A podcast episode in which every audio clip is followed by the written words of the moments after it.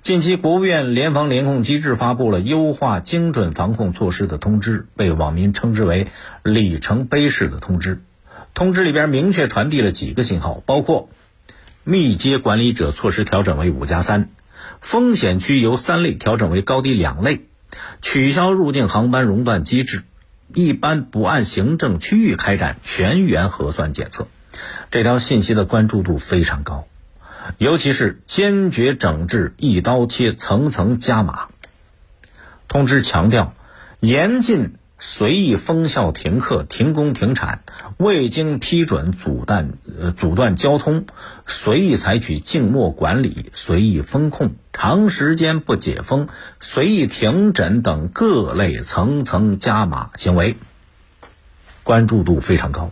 而网友们呼声最高的，网上的评论。五个字儿，关键看落实。实际上，关于一刀切，关于层层加码，一度被网友们深恶痛绝。但是非常有意思的，这两天还有一个新闻，跟这个呃优化精准防控的措施一样，被大家高度关注。他说的是前两天黑龙江一个奶茶店的服务员对进店的顾客说：“欢迎光临，扫一下码。”结果被对方批评说：“你说晚了，第一句就应该说扫码。”这顾客就亮明身份了。顾客是谁呢？据说是当地的职能部门监管工作人员。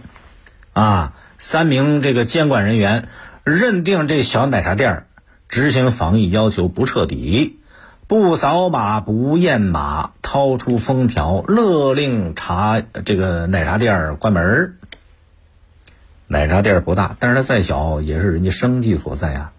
欢迎光临里边有服务有温度，扫一下码里边是对疫情防控的遵守。哪句话先说哪一句话后说，这区别真的很大吗？网友表示不能理解啊。优化精准防控二十条是咱们国家在坚定不移的坚持人民至上、生命至上，坚定不移的落实外防输入、内防反弹的总策略。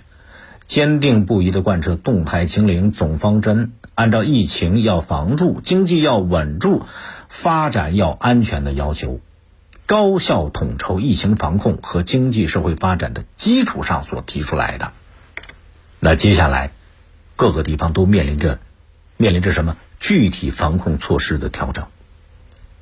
大家知道，现在防控形势仍然是很严峻、很复杂，在这个情况下。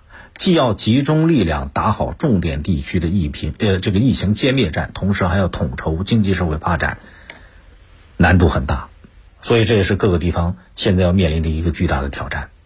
既要反对不负责任的态度，又要反对和克服形式主义、官僚主义，坚决纠正一刀切、层层加码诸如此类的行为。